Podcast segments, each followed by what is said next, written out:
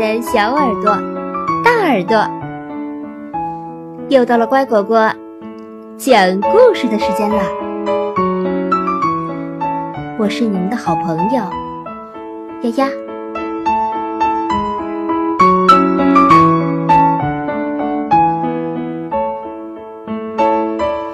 中国神话故事：神农。尝百草，神农是谁呢？神农就是炎帝，炎帝就是太阳神，他掌管着南方一万二千里的地方，是南方的神。传说，当太阳神炎帝统治的时候。地上已经生活着很多人了。当人越来越多，食物就显得越来越少。人们仅仅依靠狩猎、捕鱼、采集瓜果，已不足以维持生存了。为了捕到更多的猎物。人们不得不走得越来越远，部落内部以及部落之间的争斗也就越来越多。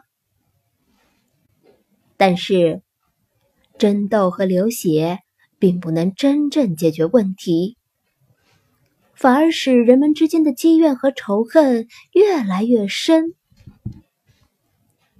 炎帝觉得。这种情形必须尽快改变。经过认真观察，炎帝首先教人们学会了犁垦土地，然后他祈求天帝赐给丰产的种子。他的祈祷传达到天帝的耳朵里，天帝非常感动。他认为，炎帝有一颗伟大而智慧的心，于是就派遣一只五彩的吉祥鸟，口衔一株长着九个大穗的禾苗，降落在炎帝面前。炎帝明白，这就是天地恩赐的种子，于是。教人们把穗上的种子撒播到犁好的田间。不久，田里长出了茁壮的禾苗。收获的季节，人们又得到了超过十倍、百倍的回报。相传，人们食用了地里生产的作物，不但可以充饥。而且大大延长了寿命，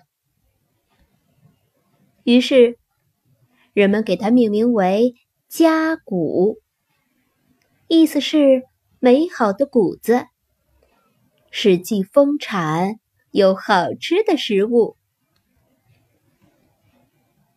炎帝并没有忘记这是天地的恩赐，他从收获中。挑选出最饱满的谷粒，带到天上献给天帝。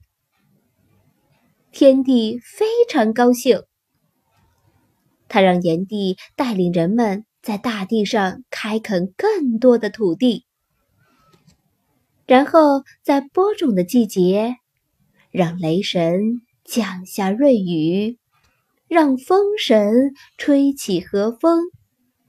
让诸神从天上把炎帝敬献的家谷撒播到新垦的土地上。太阳神炎帝又让太阳发出足够的光和热，以便种子孕育、萌芽、成长、结实。从此，人们就不再为食物发愁了。因为这个缘故，炎帝又成了农业神，神农。牛首人身，体格魁梧，手脚粗壮，人们尊称他为神农。因为神农为人类做好事，人们都对他无比爱戴和信任。有灾有难的时候，都向他求救。据说，当初神农降生的时候，他的诞生地的周围立刻出现了九眼深井，而且这九口井井井相连，从其中的任何一口井里打水。其他八口井里的水都跟着起伏波动，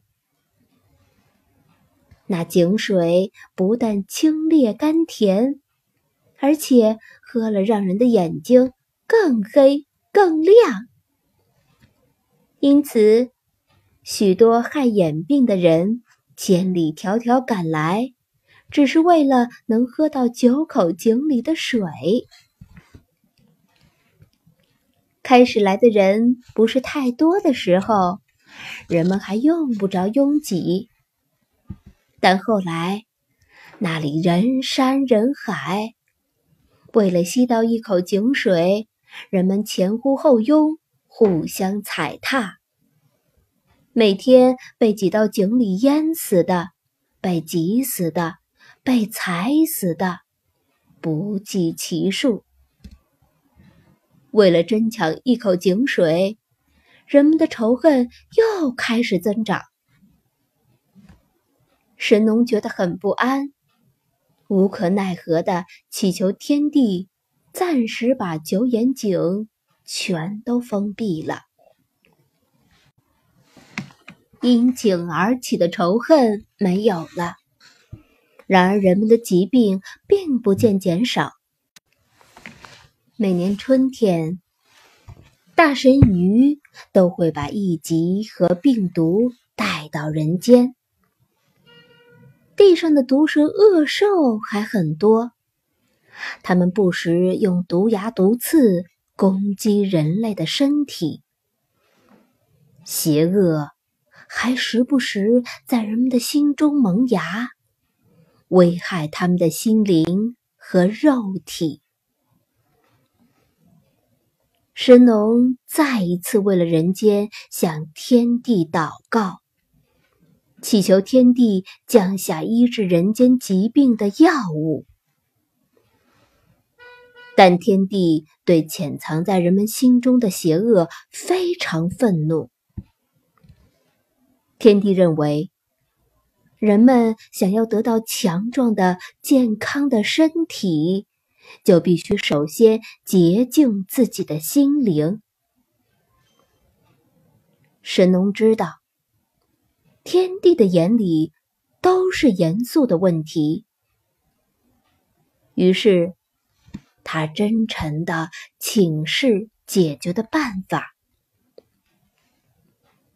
天帝说：“解决的办法只有一个。”那就是必须首先有人为人们的心中的恶付出生命，以此为代价。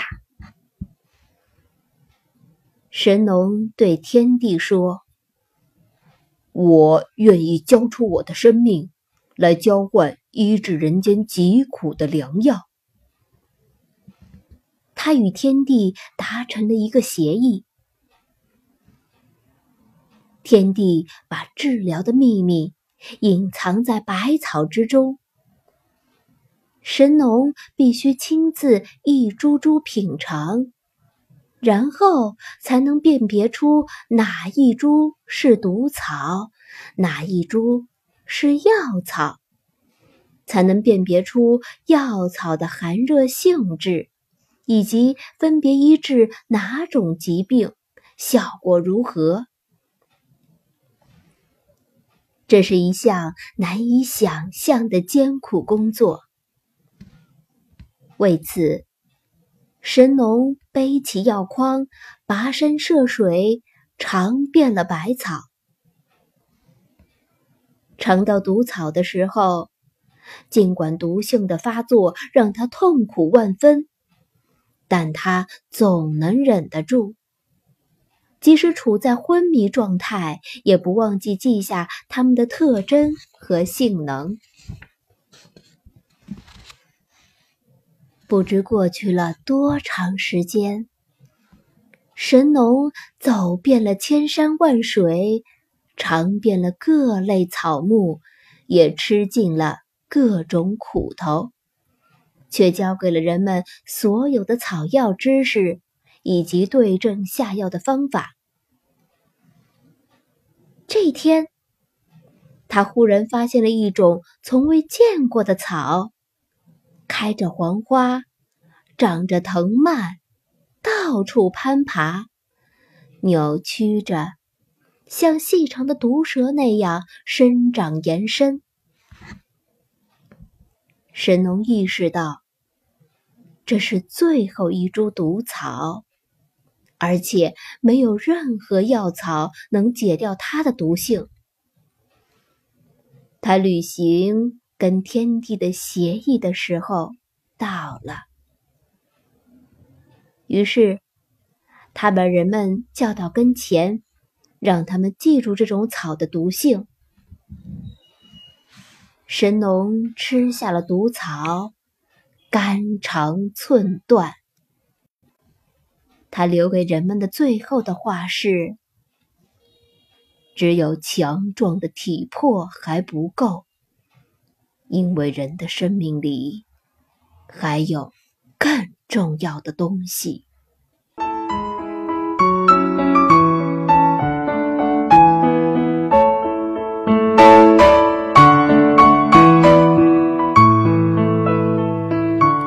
今天的故事就讲到这儿。你喜欢吗？感谢收听今天的故事，更多故事请订阅或收藏。乖果果讲故事，再见喽。